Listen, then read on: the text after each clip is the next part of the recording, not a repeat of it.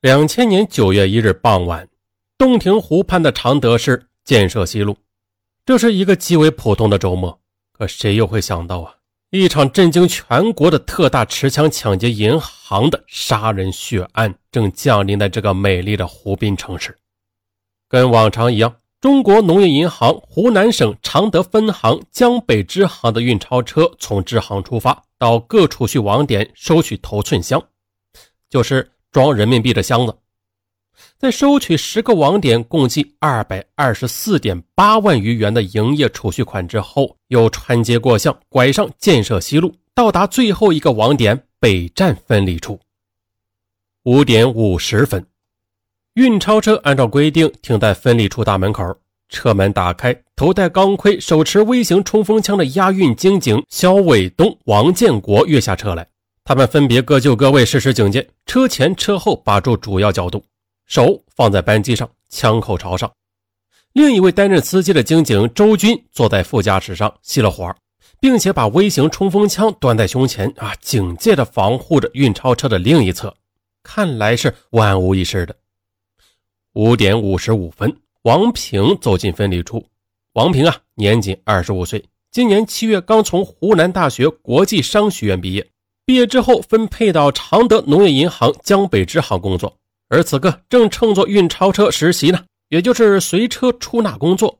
而与他一起工作的是出纳员李静。这一切都是如此的井井有条，但谁也不知道恶魔正悄悄逼近。五点五十七分，出租车司机刘辉驾驶着他蓝色的桑塔纳出租车驶入建设西路。在分离处，他看见一个人招手，靠近一看，啊，原来是嗯出租车司机同行陈世清啊，他们彼此认识，便聊起家常来。那这个陈世清，大家还记得吧？张军的同伙，曾经开过出租车。六点零六分，一个戴帽子的蒙面歹徒突然从后门闯进来，直接冲到银行职员李静和王平面前，他举枪就朝王平头部连开数枪，劫持李静，把他推出分离处。而王平中弹，当场死亡。与此同时呢，另外三名蒙面歹徒从隐蔽处突然出现，近距离的朝保护运钞车的警警射击。子弹射穿警警钢盔后，又击穿头部。肖伟东、王建国中弹倒在运钞车旁，而司机周围则倒在驾驶室内。劫匪又从警警身上抢了两支各装有十五发子弹的微型冲锋枪。很显然的，歹徒分工明确，每人负责枪杀一名警警。六点零七分，出纳员李静被蒙面歹徒用枪抵在后背，推到运钞车前，勒令他打开运钞车的后门。好个李静，年仅二十九岁，他自知自己必死在劫匪枪下，最后望了一眼他熟悉的天空，告别他热爱的生活。他将钥匙插入锁孔，拼尽全力将钥匙朝反方向猛然的一扭，钥匙断了。歹徒永远也别想拿到他们梦寐的巨额钞票了。这一下，气急败坏的几个歹徒同时将罪恶的子弹射向李静，李静身中四弹，当场牺牲。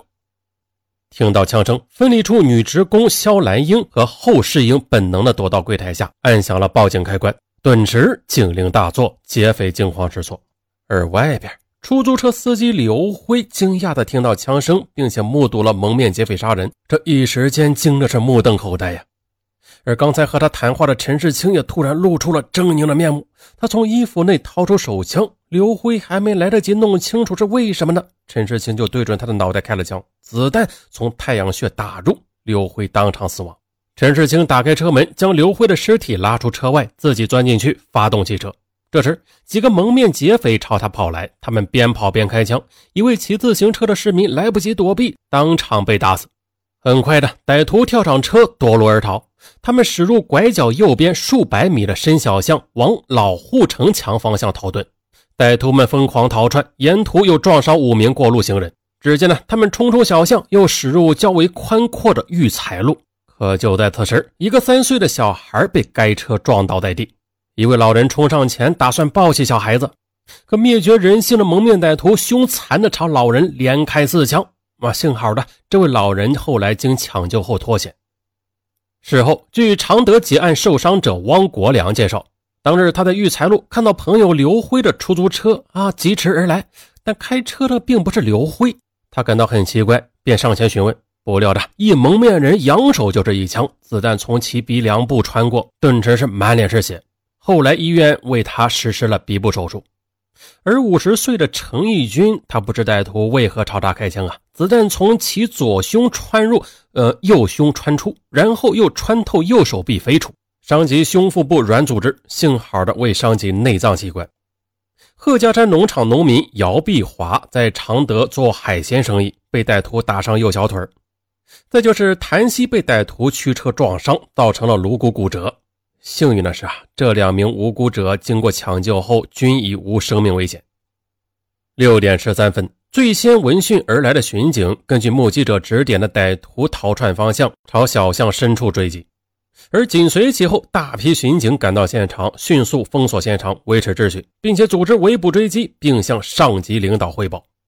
六点二十，歹徒出现在常德市郊外甘露寺附近。他们跳下车，脱掉身上的血衣。这时的一个老大爷从不远处经过，啊，觉得这些人举止真奇怪啊，还打算上前看个明白呢。这时，群匪凶恶的威胁喝骂：“你瞅啥？”呃，哎，老大爷慌忙的跑得远远的。从案发现场的群众获悉啊。劫匪从金警身上抢走的微型冲锋枪的子弹，与劫匪自己拿在手上的手枪可以混用。歹徒具有猛烈的火力，非常危险。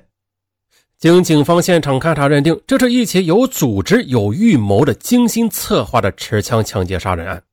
歹徒在逃窜时，大胆地选择了人流稀少的狭窄小巷，全程仅有一处有红绿灯的电子监控，并且开枪滥杀无辜，手段是非常残忍。整个抢劫过程没有超过两分钟。常德警方随即调集全市警力，包括巡警、武警、交警等，下令包围案发地的武陵地区。他们在八个出城路口设关堵卡，短时间内就形成了第一道包围圈。六点二十五，常德警方下达第二道电令，要求全市各区县乡迅速组织武装人员，在各个路口布控、增设路卡，形成第二道包围圈。执行任务的每一位警察都明白，应力争将劫匪解决在常德市内。而就在警方形成两道包围圈的同时，一列火车途经郊外的甘露寺，一名亡命的劫匪冒死跳上了这列开往长沙的火车，突破了警方的包围。而另几名劫匪则混入闹市，躲藏了起来。七点。常德警方在市郊武陵城区甘露寺一居民家门口发现了被劫持的出租车。经检查，这辆车的车窗玻璃被打坏了，车上还残留着血迹。现场表明，歹徒在常德城西作案，驾车在市区兜了一大圈之后，现在估计已经弃车分散，消失在城东的茫茫人海之中。据了解，案发当夜下大雨，给警方的侦查追捕造成极大困难。警方在甘露寺被遗弃的出租车上发现了一顶蓝色的帽子，警犬嗅后一路追踪，却在一辆中巴车站附近失去嗅源。从深夜到凌晨，湖南省出动公安民警和武警官兵近万人，并且是路卡一百九十四个。至此，围捕劫匪的第三层包围圈形成，以常德为中心的天罗地网也迅速的在湖南、湖北两省全面散开。第二天，消息传遍全国，举国震惊。同时呢，根据警方介绍，一九九八年长沙某商场被歹徒抢走价值二百二十万元的珠宝，事发当日就是下午下班时间。接着，一九九九年九月的武汉珠宝行也遭到抢劫，作案者与常德劫案歹徒使用的同是五四式手枪。而今年六月十九日发生在重庆的十万元劫案，作案者也是四个人。由此，公安部决定将此案与长沙、武汉、重庆系列持枪抢劫案并案侦查。